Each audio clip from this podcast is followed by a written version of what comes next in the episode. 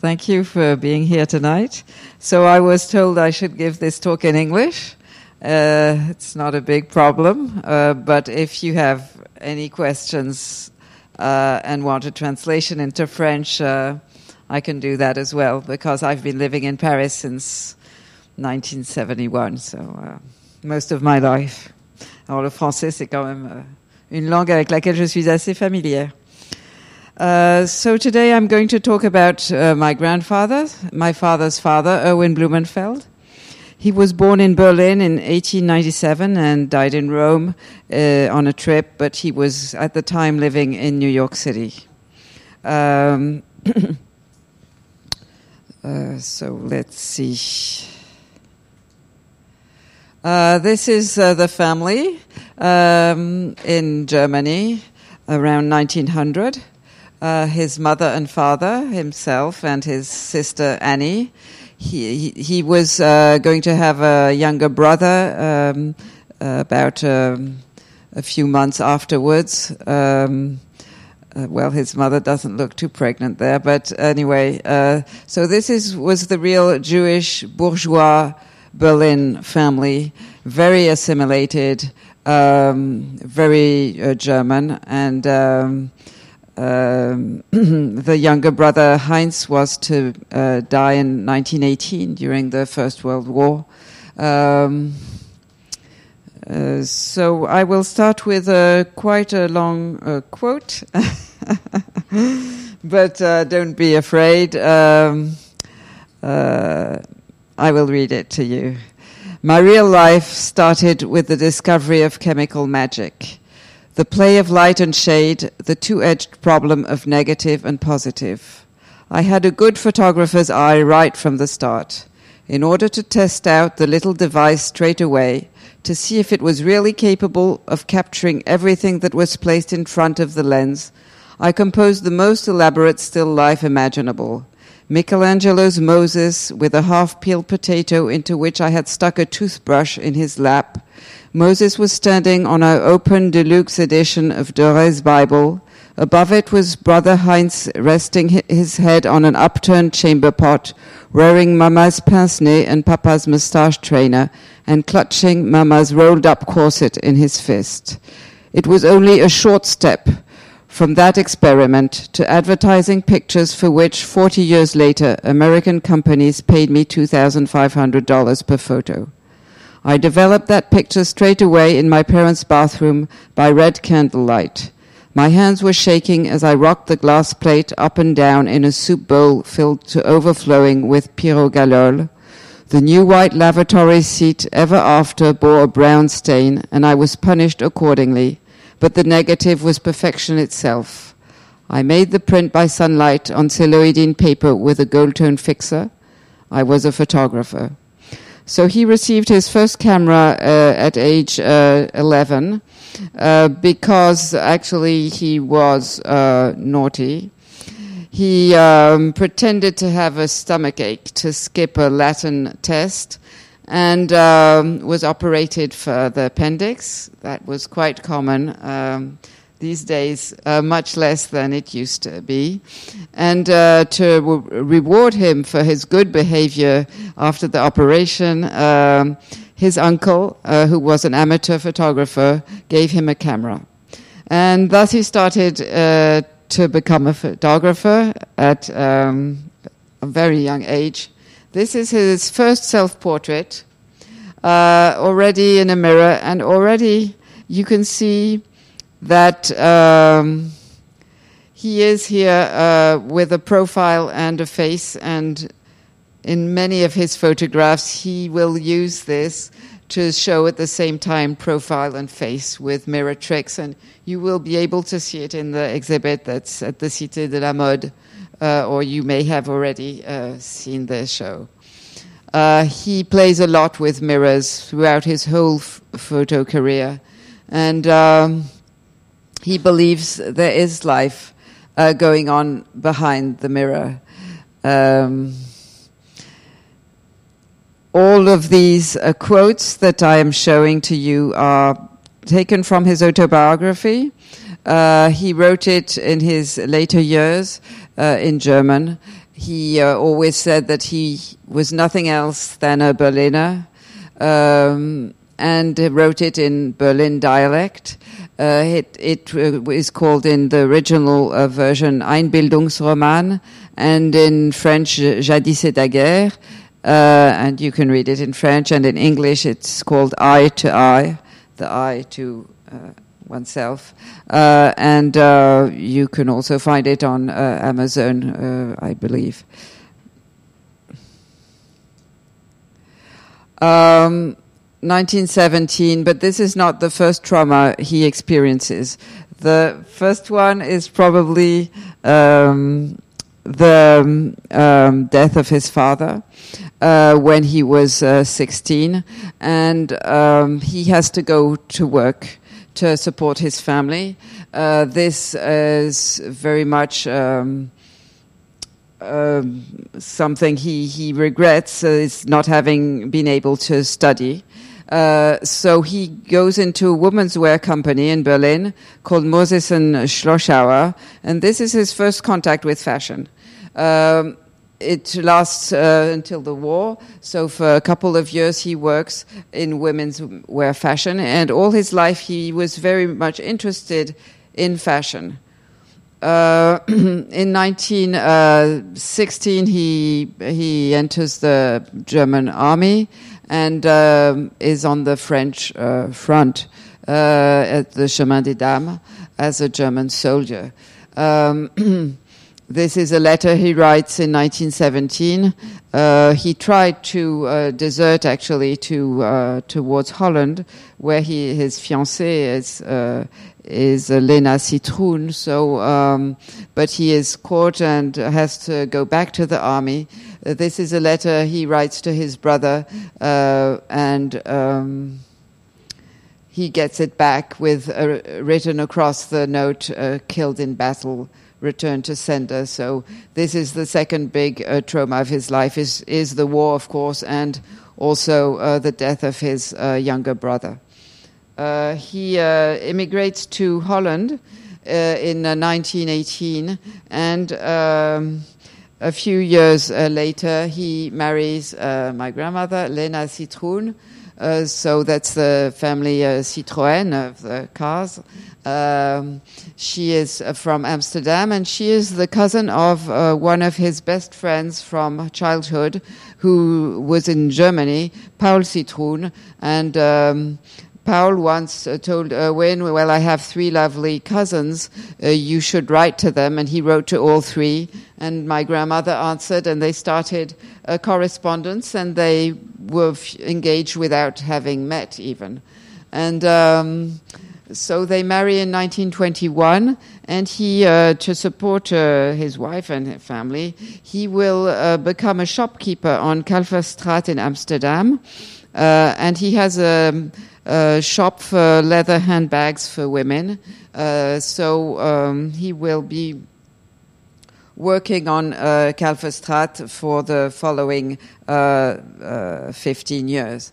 And um, while he does this to support uh, the family, uh, soon to be uh, joined with by three children, uh, 19, uh, in 1923, 25, and 32. So he has a daughter and two sons. One of the sons is my father. he wants to become um, a painter and he is part of the. At the end of uh, the First World War, there was a movement called the uh, Dada movement, uh, and he proclaims himself head of the Dutch branch of the Dada movement, and uh, does uh, some uh, montage. I will show this one first. Um, one of his heroes at the time is Charlie Chaplin. Um, you can see in this this is what he did at the time uh, on his uh, free time. So uh, collage, a little like. Um, um, well, one of his best friends in Berlin was Georges Grosz, uh, and um, of course he works also and and plays also because Dada is at the same time a play and uh, and uh, drawings and montage with Paul Citroen, um, his his now cousin through marriage. Uh, he is uh, from Berlin, so German. He never becomes Dutch because of this. Uh, uh, at the time, men wore bathing suits with uh, shoulder straps, and uh, once at the beach in Holland, a strap fell off his shoulder, and he was arrested for being indecent. Uh, so uh, he never could acquire the Dutch uh, nationality. He he remained German until during the war, the Germans uh, made him apatride because they removed, well, they took away his German nationality.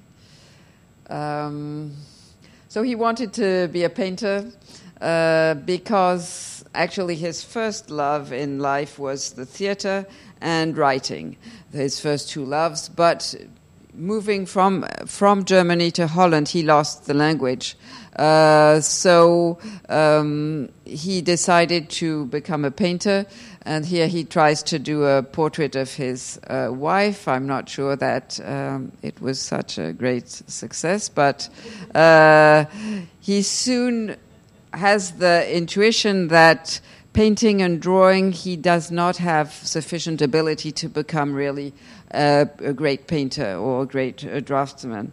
And so, um, after discovering a, a dark room at the back of his second sh- uh, shop, he starts to photograph uh, the women who come in to buy handbags.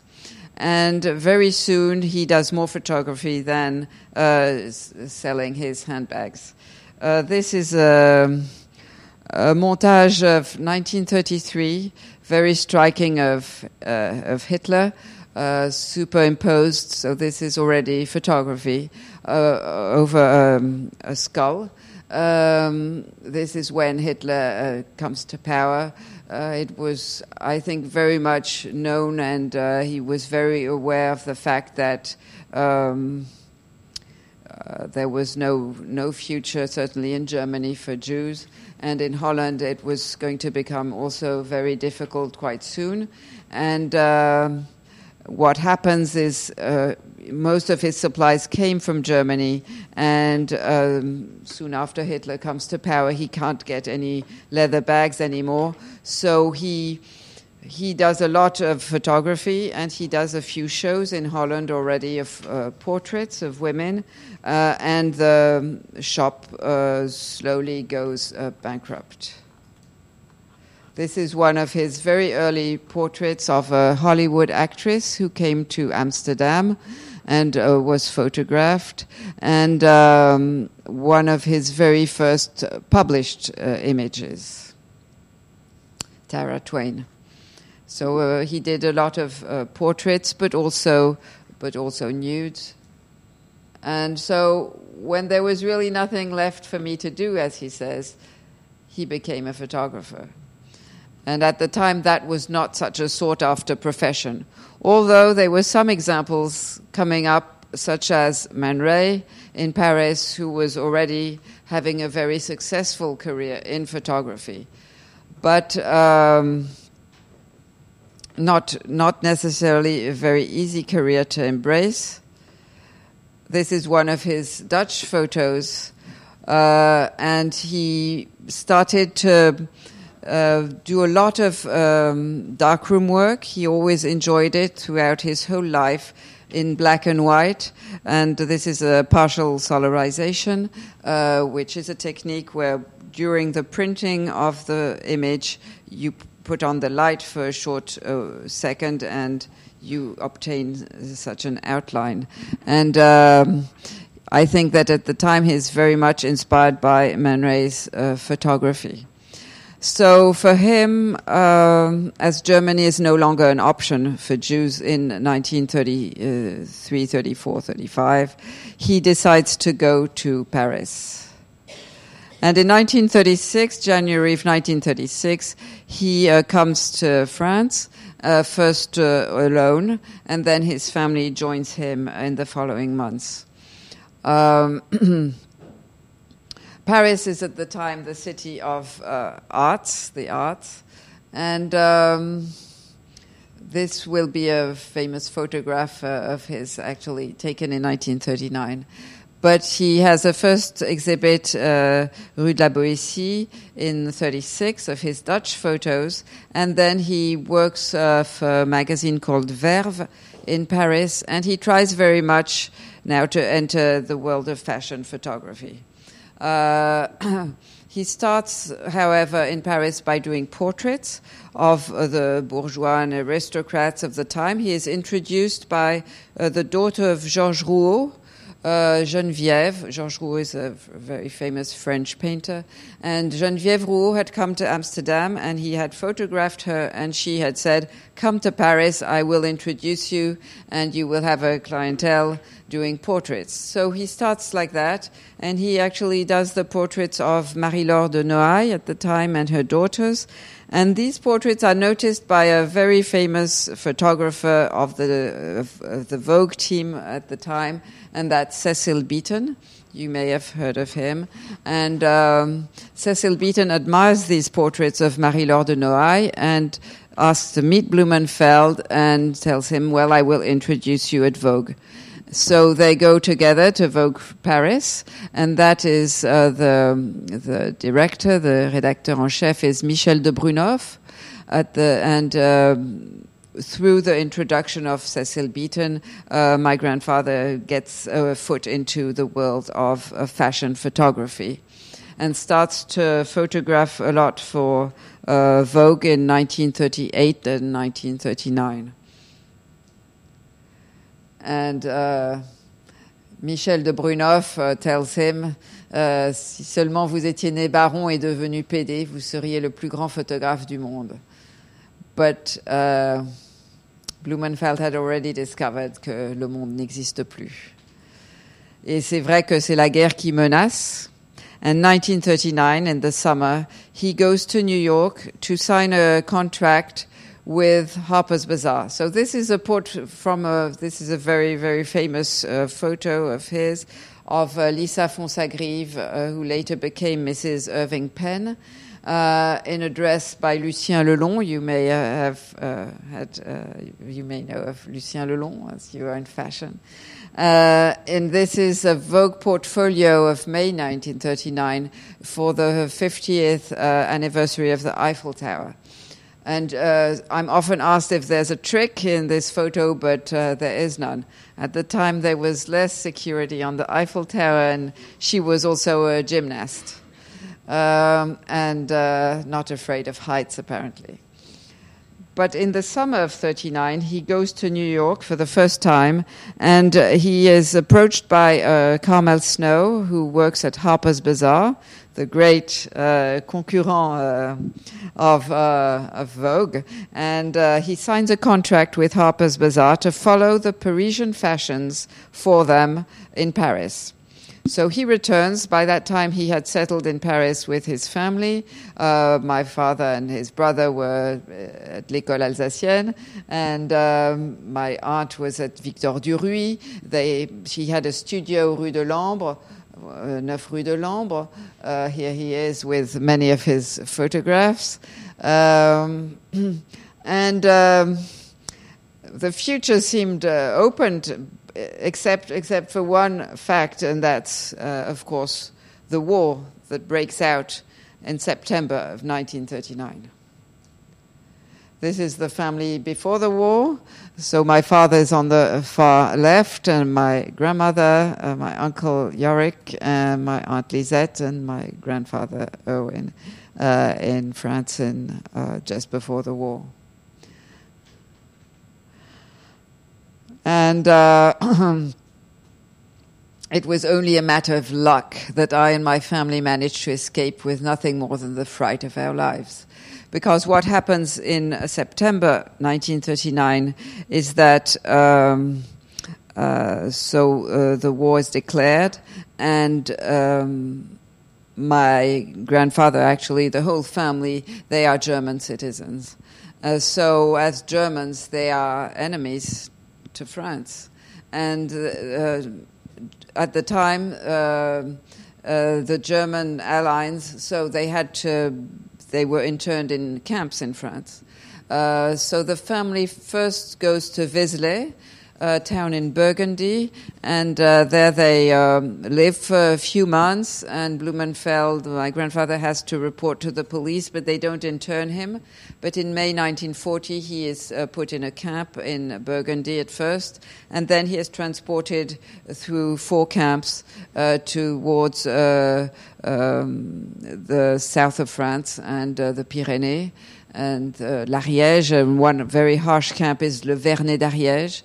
Uh, these camps had been uh, first uh, uh, made in France for the Spanish Republicans during the the civil war of Spain, and afterwards the the Spaniards were joined by the Allies. So for at that time, it was not because he was Jewish that he was put in a camp, but because he was German. And in May 1940, he goes in a camp in Burgundy, and my aunt, so his daughter, who is just 18, she goes to a camp in the Pyrenees called Gurs. Uh, and uh, the two younger boys, as they are um, not yet, uh, they don't have their majority yet, uh, and their mother are left free, and they uh, go south. Um, they they flee uh, Burgundy and uh, they try to find where the their father, so my father's father, where my grandfather is interned, and through yes, a series of coincidences, uh, uh, they managed to know where he is. And actually, when then Germany um, comes and in, invades France and the war is, uh, is over, then um, these camps, there's a small window where these camps, they don't know if they have to still keep these Germans uh, or just let them go. And um, y a une fenêtre. There's a very small space where uh, both my, my grandfather and my aunt can get out of these camps before they become camps for the Jews. And that was much worse because then in 1942 the Jews were deported towards, uh, towards Germany and um, Poland and the camps and extermination. So uh, they managed to get out of the camps, but uh, here they are. Uh, they live for six months in Agen. Here they are with another uh, Jewish uh, family of refugees. And then uh, through also luck, and they get visas at Marseille to go to immigrate to the United States. So they uh, embark on uh, the Montviso, uh, a ship, in 1941 and uh, go through um, uh, Algeria first, and then the ship stops in Casablanca. And when the ship leaves, uh, it suddenly comes back to Casablanca, and then it's the Vichy government that interns them. They stay for one month on the port in the ship, and then they're interned in a camp uh, held by the Vichy government in uh, Sidi El Ayachi in Morocco. But luckily, they manage once again to find help from Jewish organizations, and they get on another ship and finally arrive in New York City um, in 1941, in August 1941. So the ordeal is over. And um, right away, of course, Blumenfeld, being under contract for Harper's Bazaar, starts to work for them uh, but in New York. Um, this is one uh, quote also. Uh, he resolved to smuggle culture into his new country. This is his first cover, uh, December 1941, for Harper's Bazaar. And uh, what you see in the exhibit that is presented by the Cité de la Mode uh, are often uh, variants from um, the image used on the cover. Um, they, what I have in my possession or my family eh, are uh, about 700 Ektachromes and kodachromes of the fashion shoots that uh, my grandfather had kept as documentation in the studio in New York. And often they are not really the exact image that was published, but part of the sitting. Um, why is that? Because at the time, usually the magazines kept the uh, the published image, and um, what did they do with these uh, transparencies? Well, apparently Hearst, that's uh, Bazaar. Uh, they discarded them. So um, all we have for this magazine are the variants. And for other magazines, we sometimes have the original transparencies. And for Vogue, it's a bit different because they kept the originals and have them in the Condé Nast archive in New York, uh, and we have alternates. So this is a this you have in the exhibit at the Cité, and um, this too. You can see that. Um, so from 1941, his immigration date to 1943, he works a lot for Harper's Bazaar, and he shares a studio with uh, Martin Munkácsi, who is a bazaar photographer as well. Um, and then in 43, uh, he starts to work uh, for Vogue, and the art director at Vogue is Alexander Liberman. And uh, Alexander Liberman said of, of Blumenfeld that he was the most uh, graphic of all photographers. And I believe that every photo is composed with the idea of the final layout. This is 1949. Um, 1950, one of his um, favorite models, Evelyn Tripp, uh, this, um, this, uh, on this instance, we have almost the whole shoot. Uh, so at the time, of uh, photographer took between he took between six and twenty uh, photos for one fashion uh, shoot. So when you think of today, and the photographers may take, I don't know, I wouldn't say, but maybe 100, 500. Uh, that was a much more careful process. So he, this is this is what he says in an interview for in 1948. Um, he works up to uh, the climax, up to the final image.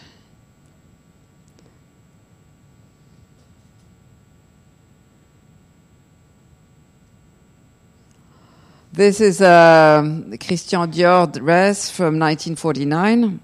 It's called the Sargent dress because it was after a painting by John Singer Sargent. Uh, that was quite scandalous because, uh, as you see, this, these are two versions. One is the preparatory one. Uh, the first painting presented by Sargent, there was only one shoulder strap. And this is uh, Madame Gautreau, who was someone who was quite well known at the time and uh, it was a big scandal. And then he added the second strap, but Dior has a strapless uh, dress. Um,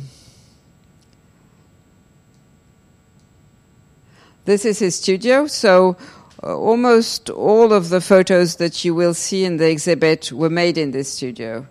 It's on the cent- Central Park in New York, uh, near Columbus Circle. Um, and uh, he as you you have seen a little bit, and in the in the exhibit there are quite a few black and white photographs that are shown. Uh, in black and white, he had uh, complete control over the darkroom work, so he played a lot with the development of and with the the chemical of the uh, photographic world, with solarizations. So a lot of his work uh, occurred after he took the photo. In color, it's a bit different because, um, at least during uh, the the main time in his fashion work, it was uh, the control of the development of the photos was uh, they would it was done by Kodak, and he was never too satisfied by Kodak, but he compensated for the lack of intervention that he could have on the development with uh, a massive intervention in the shooting, and so he had a lot of colored lights of. Uh, of props in the studio, uh, he uh, used, uh, as you have seen in the film, um, a uh, ventilator to uh, uh, to blow the dresses and the hair. And um, he often designed himself the sets with the backgrounds composed of paintings he did. Um,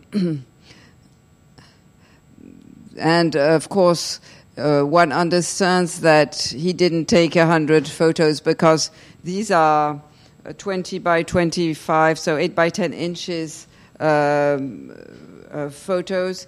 The setup is quite complex, and um, uh, he is taking a photograph of a dress by Adrian. I don't know if uh, you know of this uh, fashion designer, quite well known at the time. He also did celebrities, such as Marlene Dietrich. Um, who asked that her figure be a bit retouched. So that's why you have this uh, this white. Where's my pointer? Uh, white outline because he uh, uh made her a bit slimmer. At the time, you must think there's no Photoshop, so his photos really are very creative in many ways. This is Juliette Gréco, while she still had a beautiful nose, but, uh, well, unfortunately, um, no longer. This is one of his very famous uh, photographs, uh, the doe eye, and that was uh, the Vogue cover of uh, January 1st, 1950. Uh, it is not presented in the exhibit here because actually it's a black and white photograph. Uh, so this show is, is color, is based on the color transparencies uh, that were all um, scanned and then corrected because the color had faded over the years by the laboratory of the Musée Nicéphore Niepce in Chalon-sur-Saône. But this is, is this color photo, actually color cover. This is the cover. Uh, was uh, originally uh, black and white. Um, Jean Patchett, and then Blumenfeld on the black and white print printed it without one eye and without the nose, and then it was colorized by the Vogue uh, um, by the Vogue services at the time, uh, who composed the cover. So this is a, a beautiful color black and white photo.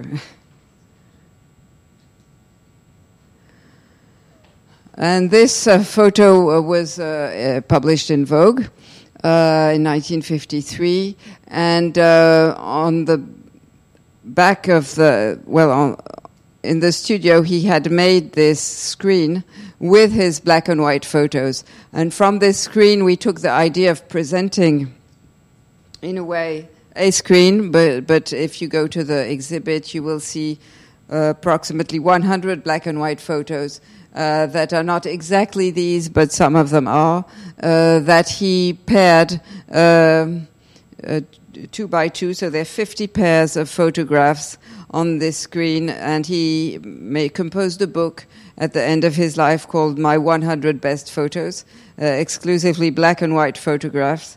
And um, we present them here also to show that uh, throughout his career in fashion photography, he uses the same type of ideas that he used before the war, but also afterwards in black and white photography because it's not because he did a lot of color in the 40s and 50s that he stopped doing black and whites. He continued throughout his, his life to do fashion in black and white and uh, later on, in the 1960s, uh, late 1950s, he worked a lot for Dayton. You saw that perhaps in the film, a firm in Minneapolis called Dayton, who gave him really entire freedom to compose uh, fashion ads, and they were all in black and white, uh, double page spreads in the magazines, and um, with just written very small Dayton oval room on them and Erwin Blumenfeld, just as big. And those were very elegant uh, advertisements in the 19, late 1950s in black and white. Uh, yes, also Audrey Hepburn in a hat by Mr. Fred. And also, uh, again, a mirror trick. Uh, this is the same quote in German. Um, I don't know if some of you are, uh, speak German, but uh, Ich bleibe überzeugt, dass hinter der durchsichtigen Glas ein Leben in einer anderen Welt vor sich geht. Wir sind Doppelgänger. Ohne Spiegel wäre ich nie Mensch geworden. Narren nennen das Narzissuskomplex. Ohne Spiegel keine Kunst, ohne Echo keine Musik. and uh, he kept his German accent. And when I, I knew him, that was one of the things that struck me most was his really strong German accent. Here he is much younger in a in a mirror photo. He um, loved, I think, working in color. He says so in many uh, interviews, uh, using red on red on red, or pairing unusual c- color combinations such as uh, red and orange and uh, pink, for instance.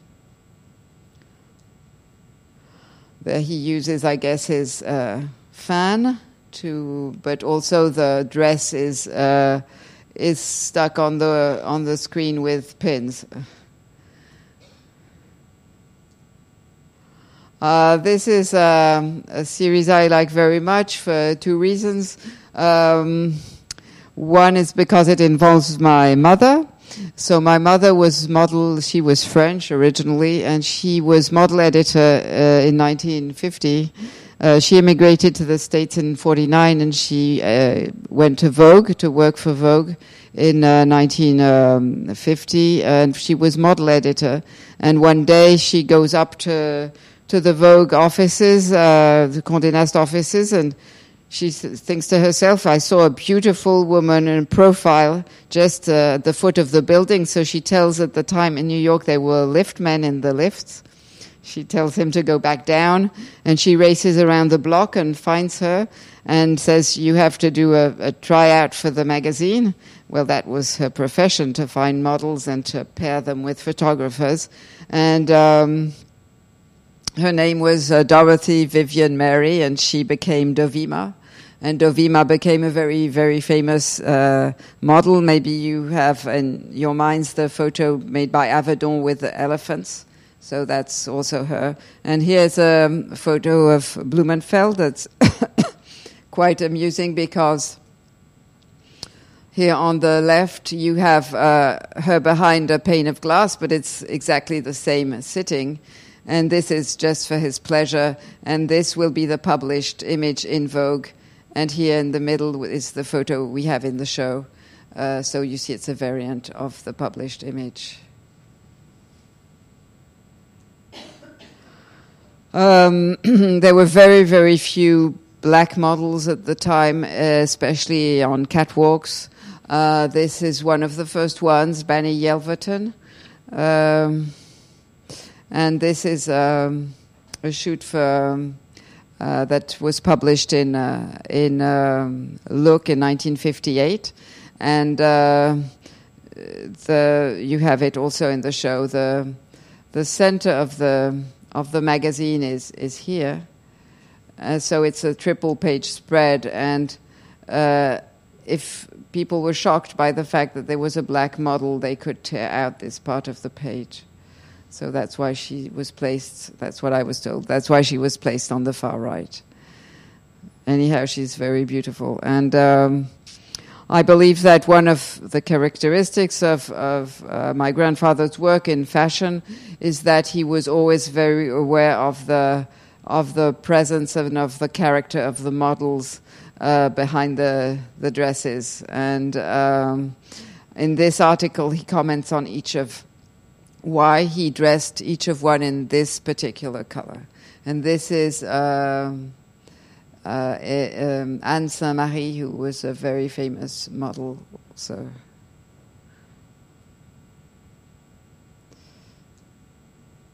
And uh, in uh, his years where he worked for Dayton, because he left, he left Vogue. Uh, well, he was never under contract actually for for Vogue, but he stopped working for them in 1955 uh, because uh, new uh, photographers were coming up and his star was kind of uh, um, not rising anymore. So there was Irving Penn and then Dick Avedon and uh, Ito. Uh, and so he stopped working for Vogue and he worked a lot for advertisement and, um, and he worked um, for Dayton.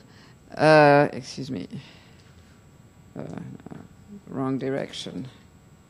So, um, and my mother had become by that time his agent, there she is, and he is hidden a bit here. So he set up actually the, the whole fashion shoot for Dayton. There he is directing his, uh, his shoot. And um, this is one of his advertisements for Dayton. Uh, and this, from this quote, we extracted the title for the show. This is why it's called Smuggled Art, because uh, uh, he always tried, even if he had big constraints set up by the art directors that actually he called the art directors. Uh, so they wanted a certain type of uh, photograph. They wanted him to show the clothes in such and such a way, and he always tried to maintain some artistic direction to his photos and to be happy with them in the end. So very often he had to smuggle art into his photography. This is an um, advertisement for uh, L'Oréal that was uh, on the walls in Paris in 1960. He worked a lot for L'Oréal in those years for François Dalle and Liliane Bettencourt, and Liliane Bettencourt's father, Eugène Schueller. And here he is with uh, color charts uh, from Kodak. always with a bow tie and uh, usually undone. this is another quote I quite like that he remained throughout his life an amateur. That is, he, he still enjoyed taking photos. And um, he took many, many photos all the time, uh, both in his studio and also outdoors. He uh, was a big photographer on his trips. We have thousands of slides that he took with his Leica all throughout the United States in the 50s and 60s, and in Europe he went to Athens, to Rome, well, to, to Paris, Berlin, uh, and so on. He returned to Berlin after the war, and uh, he made many photos of uh, the destruction of Berlin. Um, here he is on in his house. Uh, he had a house on Westhampton Beach in 1955, but it were, it was uh, washed away in a hurricane uh, in the late 1950s. And this is just uh, for your amusement some other um, photos he took uh, à la Matisse or à la Mondrian. Uh, Evelyn Tripp here again. And this is also, um, so he, he actually worked for, for many um, magazines, and um, after the Vogue years and the Harper's Bazaar years that are really quite elegant, he also worked for Cosmopolitan a lot. Uh, um, and here's an article uh, where he he goes uh, to to to find uh, very inexpensive uh, clothes to dress a woman with uh, less than ten dollars, let's say, uh, at the time. So you can see that Cosmopolitan cost thirty five cents. So maybe now it's ten times that. It must be three three dollars fifty. So a six dollar evening dress here must be a $60 dress. So, uh, good taste and no money. Uh, cover photographer Erwin Blumenfeld, who believes that every dress worthy to be worn should have it, searched long and hard to find an it dress to match the sparkling mystery of model Carla. With couturier's taste and a seamstress pocketbook, Mr. B traipsed from Manhattan's 57th Street to 14th Street, window shopping the latest designs in expensive shops, then darting into a crowded bargain basement where the fluff of blue on the cover was snatched from under the noses of a group of fashion hungry women. Elegance doesn't happen by chance, says Mr. B. It takes know how. So uh, he liked, I think, to shop and. Uh, was just uh, to make a, a, a little aside into uh, his fashion ideas. Um, so I hope that I've uh, dragged you a bit through his life and uh, adventurous life, but involuntarily adventurous, I believe. He would probably have settled happily in Paris if not for the war. And. Um, and um, color, as we have in this show, is was really part of of his life. Um, so uh, you see the career of a photographer. Uh, he then uh, concentrated a lot between 1960 and 1969 in writing his autobiography, which was for him a real uh, literary work. I mean, it was much more than just uh, um, something you you dictate or so. He really uh, invested uh, about ten years of his life in in writing this and. Um, uh, in doing also a lot of photographs at the same time, and also being a grandfather to uh, five uh, grandchildren. There are now six grandchildren. One was born in 1969, uh, the year he died. So thank you very much for your attention, and I, we have a few um, minutes for for any questions uh, you may have. Thank you.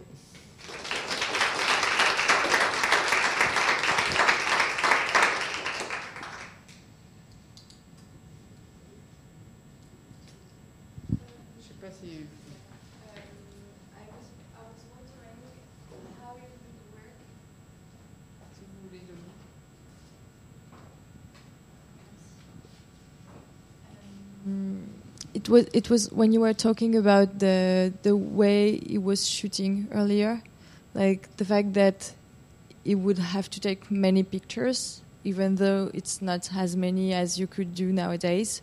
So I was wondering if you knew more about the process of it, like. Would he spend a lot of time on the first uh, shoot and then like see how to correct it for the next one, or would he shoot many at a time and then uh, edit? Um, so he first of all did a lot of preparation before shoot. Um, he liked to uh, intervene also with the makeup. He often made up the models or did the hair, or at least meddled in that. uh, he had a very precise idea, probably, of what he wanted to obtain, and. Um, uh, so he had an, a studio assistant, uh, usually uh, one studio assistant. So throughout the years, he, he had quite a few. And to set up the, the proper lights, he liked a lot of light. Uh, so he used the most pow- powerful lighting systems available. And um, he uh, would uh, do his, well, a series of, of images modifying each time a little bit the the position. Uh, or he was a real studio photographer, so it was nothing really spontaneous by the model. It was his directing the model and um, trying to obtain. But of course, he couldn't see right away what what it would give. But on when you when you have these. Uh, these big photos, these big cameras. He used a Deardorff, so it's um, uh, a, a 20 by 25 centimeter image, and you see the image upside down, uh, actually. So you could um, kind of, as, well, he had enough experience to, to know more or less how it was going to come out.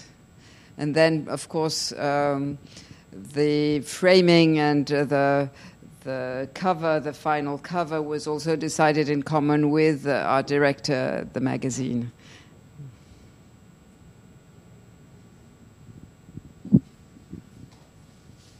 Oui, pardon. Ah bah voilà. Il marche pas Si, il marche, non je um, I was just wondering if, uh, besides his career as a fashion photographer, if he ever tried to um, exhibit his his uh, photography as an art, because he made like my hundred pictures in black and white. Mm-hmm. Uh, did he ever exhibit or try to um, also have a parallel uh, life of a like an art photographer? in itself? So in the early years in Holland, he had uh, several shows of his portraits, uh, and um, uh, it, afterwards, well, he had a lot of uh, personality. Did not always get along with uh, museum uh, directors. He did show in a few group shows, which were quite well known at the time. One was orchestrated by Steichen at the Museum of Modern Art. Um, he never had a solo show uh, during his lifetime. He never published a book during his lifetime, nor his autobiography, nor his 100 Best. All that was uh, published uh, after after he died. Um, at the time, you must think that. Um, photography was not quite considered the same way it is today. So that uh, there were some uh, photo shows. Uh, I don't know when the creation of the first the first department for photography in a museum was, I believe, the Museum of Modern Art in New York. It was uh, Sar- uh, uh, John Szarkowski, but um, he was a bit before I know that uh, Szarkowski came to to um, to see him at his studio. This was this story is told to me by Blumenfeld's assistant, uh, Marina Schinz, uh, and she said that.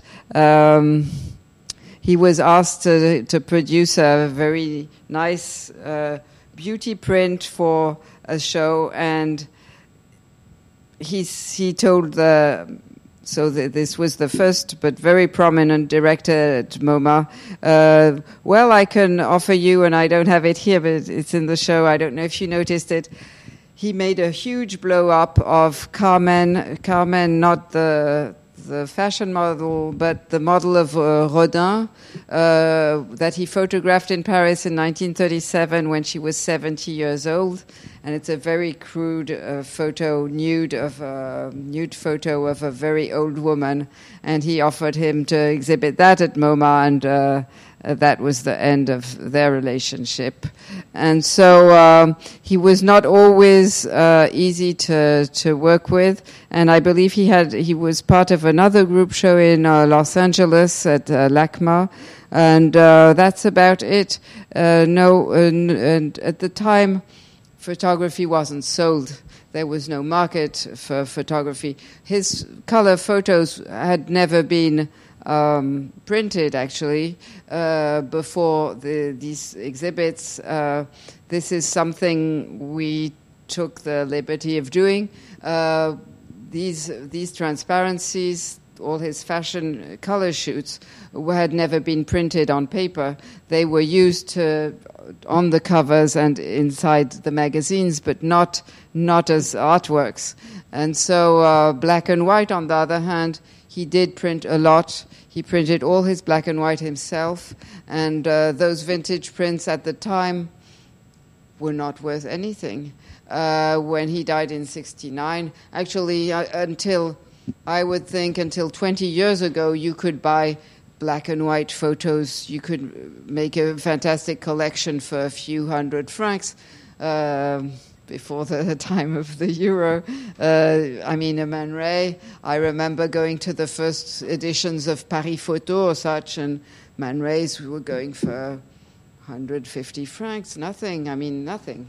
And then suddenly, uh, photography was um, became much, much more um, prominent in museums. Now, there's hardly a museum show without photos.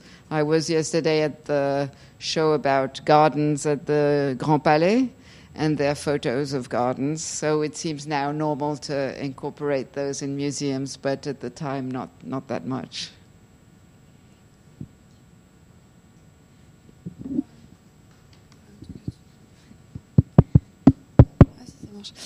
Um, so, so you said um, uh, so I was uh, sorry. I was wondering uh, if uh, photography just came into museums like 20 years ago. Is it something really new? Like, uh, when did you notice that like photography started to become a, a proper art form?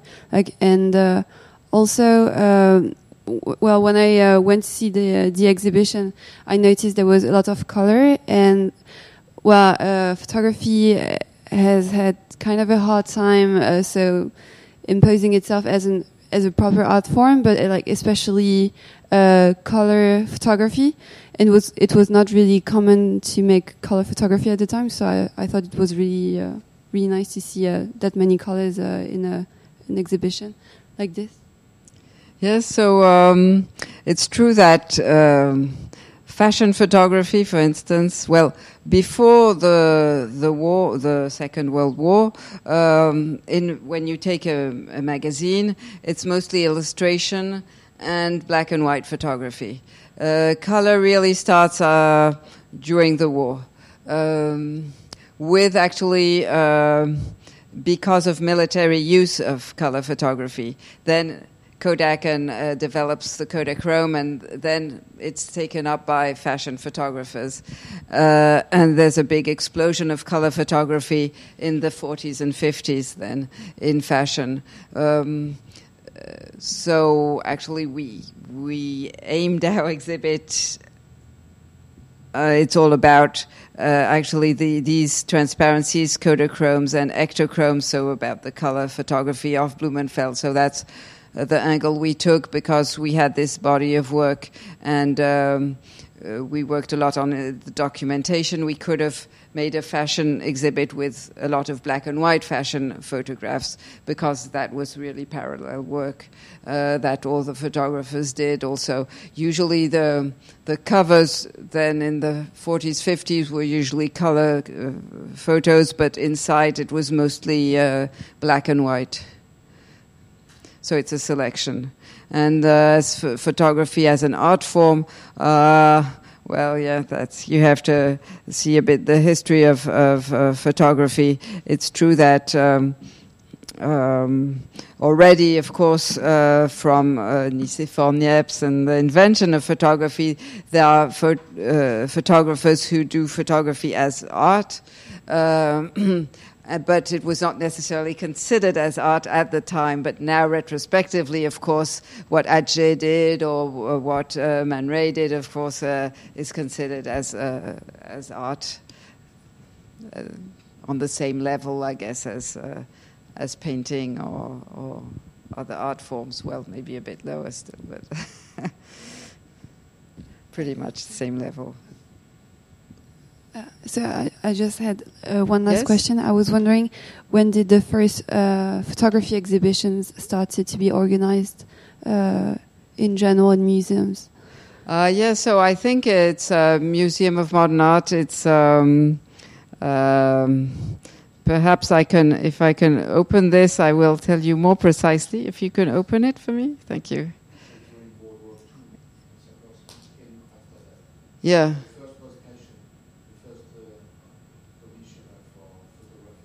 Mm.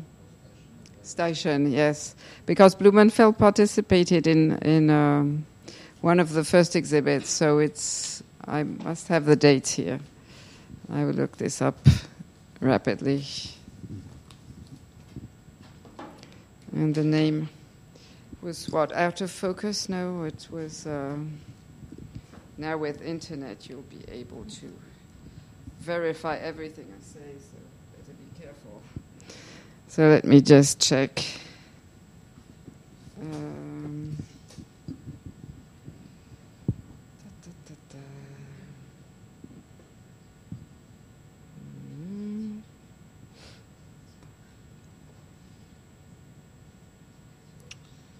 Okay, well. Spiegelbeeld.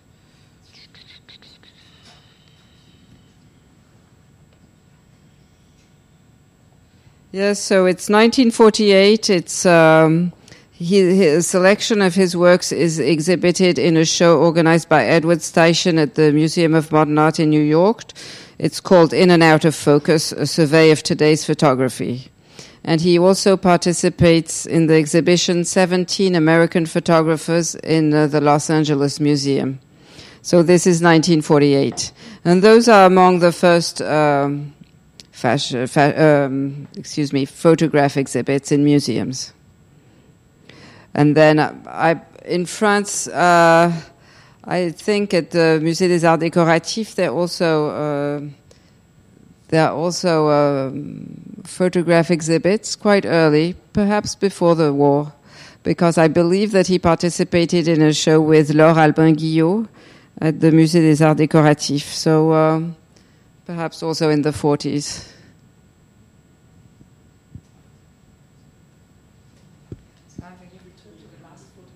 Excuse me?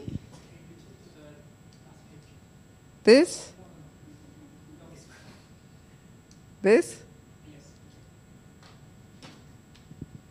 You wanted to ask a question? Ah, yeah, sure. My question is, uh, you you say uh, photograph is uh, art now, but I mean, uh, uh, as a fashion photographer, so it's very commercial. So do you think it's a it's a art? Ah. So and can he find the balance between art and commercial? Okay, so yes, there is um, often a distinction that's drawn between uh, applied photography, so applied to fashion or applied to advertising, uh, that is not really considered as artistic as, for instance, uh, black and white uh, photography. Uh, uh, à la Man Ray or Steichen or okay, and so the uh, photographers who do both are often a little bit considered sometimes as applied photographers and thus not considered as highly as what they call uh, art photographers. Uh, and uh, Blumenfeld is a little bit in between. So, um, uh, regarding his, uh, f- well, it's always a bit difficult to really put someone in a box. Uh, and especially, I believe, in his case, um, it's very difficult to draw a line between his his Dada montage period, his black and white photographs, and then his color photographs. Are his color photographs then less artistic than what he did in Paris in 1937 in black and white? uh, for himself or nudes, and that's a big question today. Um, and the aim of this of this exhibit, in particular, is to rehabilitate the whole fashion period of the United States period of of his, uh, and show that um, if we go perhaps to uh, uh, well to this one or to um, this or for instance, to Dovima here on his experimental take on the left, that it really is art. But then it's up to you to uh, tell me. uh, so you explained very clearly the different uh, different changes of cities of. Uh, of um, given the to history, given history, but did he have, uh, however, uh, like a permanent team of assistants, models, like a network of people working faithfully for him uh, during the, the years? Um, no, he was very, I believe, a very uh, solitary worker, but he did have a main assistant throughout most of this period. Uh, uh, who was Jake Daniels, and then he had a, a number of assistants. He had uh, as assistant also the Marella Caracciolo, who was to become Marella Agnelli later on, and she became a photographer. She was his uh, studio assistant at the time, and he had a number of, of assistants. As for the models, he had also some favorite models, as you have seen perhaps in the show there are many times the same faces. He did not really like the the very um, American type of model, the blonde, blue-eyed, uh, small nose, but he liked very much uh, women with um, long necks and often br- uh, brunettes and uh, um, more. Well, he, he said that it was very difficult to photograph a model who didn't have a long neck. And um, so he, he did choose his models uh, many times uh, over. You have uh, Dovima and Carmen, also the, the model, and uh, Nancy Berg, also, who was one of uh, his favorite models. But he did the, the models were set up mostly by the magazine. I mean, they were part of either the, uh, there was the Ford, he was very good friends with Eileen Ford, the Ford modeling agency, and he had contacts with, uh, of course, at Vogue, they had the, the Vogue models and uh, Bazaar, the Bazaar models, etc. But one, uh, actually, uh, actually, one morning per week, he devoted uh, his time to seeing new models. And so anybody could come into the studio, and if he thought they were potentially models, uh, interesting faces, and uh, he would uh, do a shoot with, with them to, to test. Uh, and he was always, I was told by his uh, his assistant in his later years, Marina, he was always very nice with the new models who came in to his studio to to be uh, to be photographed.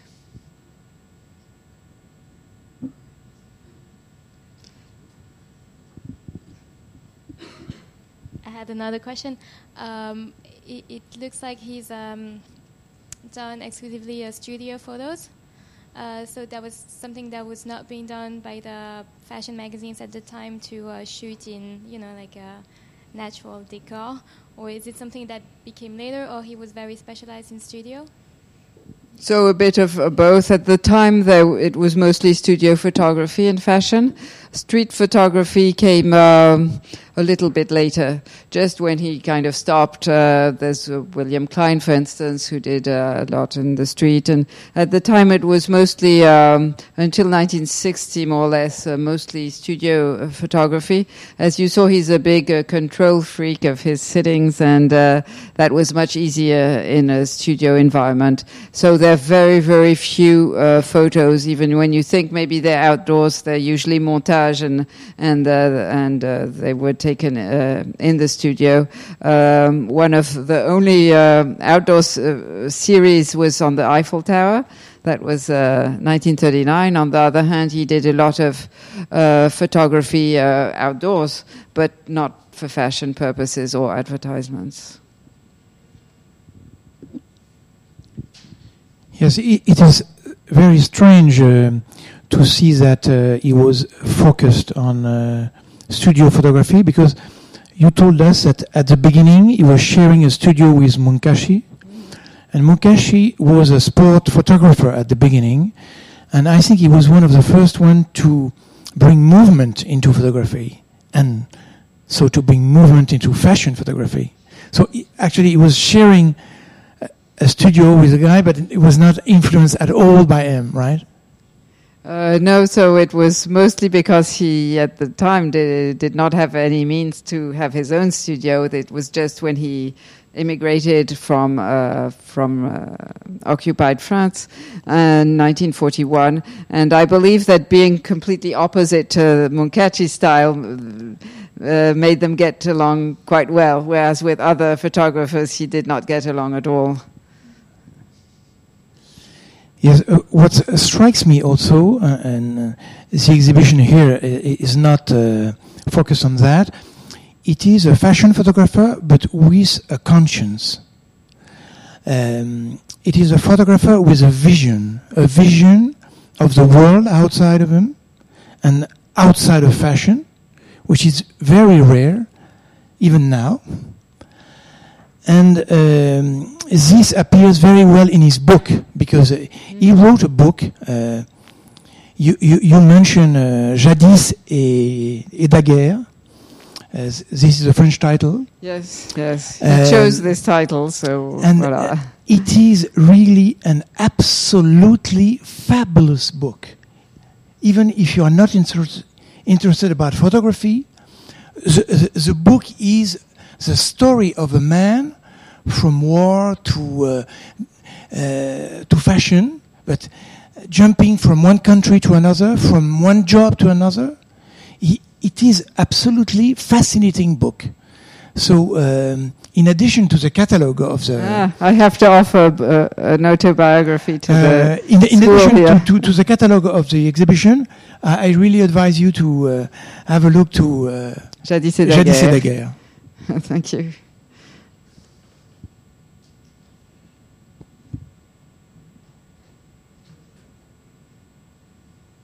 Yes? Are you a photographer? Uh, no, no, I'm not. Enough in the family because uh, to work in photography, it generates so many images that then what do you do with all these images?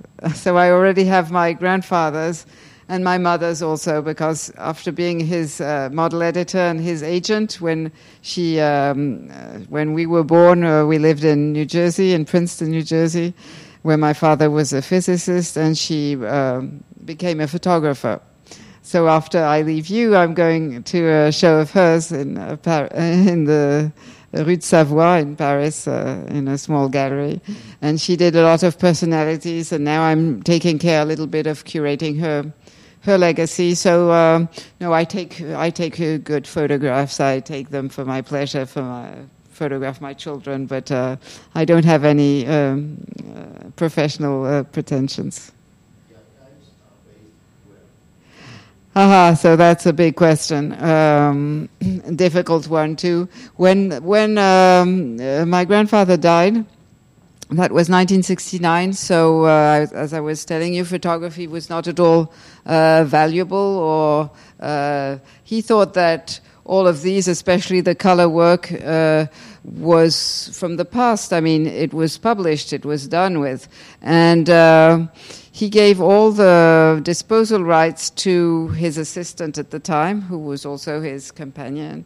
Well, he was still married to my grandmother, but he also had a well, anyway, and so uh, she, my grandmother, then uh, uh, left the United States. She moved to to England, and uh, where my uncle was living, and. Um, uh, Blumenfeld's assistant bought the studio from my grandmother, so she still has today the studio, uh, 222 Central Park South, and she had all the photos there everything. And then she decided, but she had disposal rights, but she didn't have rights.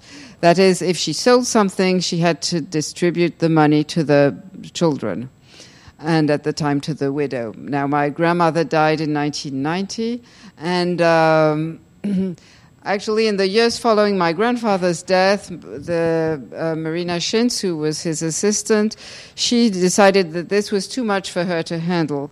So she decided to split the legacy into four parts and uh, keep one for herself and give one to each of the children. And that concerned only the black and white vintage prints. Now, the color, for some reason, I don't know exactly which one, uh, I received about 10 years ago. And that's why I have, I have been mostly busy with the color work. So I received all these transparencies in very poor condition of color, and uh, it was a very big work to bring them back to life as you see them here. And so the, the inheritance is still uh, divided, and especially as we all live in different countries, so some is in the United States and some in uh, France, some in England, and some in Switzerland. Uh, because the assistant was Swiss. And so when a museum wants to do a show, it can be a bit complicated to, to go all around the different uh, members of the family, especially as since photography has been becoming valuable, some some of the grandchildren needed money more than others, so they sold more than others. So some are in private collections. And actually, when the Jeu de Paume did in 2013 a, an exhibit with a German curator, Ute Eskildsen, uh, she went around the whole family and a lot of collectors, and they were loans from 35 different uh, uh, sources. So. So for the moment, there's no foundation because we don't really get along too well between the different grandchildren and children. And uh, well, I get along with most, but there's some hard points there. Uh, on the other hand, I am currently doing a comprehensive database with all that everybody has. And this will be a really useful tool. And um, actually, a few years ago, 2013, also I curated with a Japanese curator a show in Tokyo at the at the Museum of, of uh, Photography of Tokyo, and with only my father's body of work, and that was a very beautiful show also because everybody, of course, has some of the same.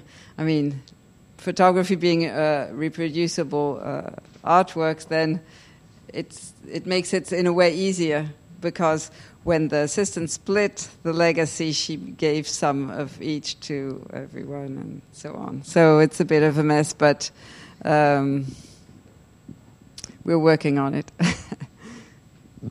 Thank you.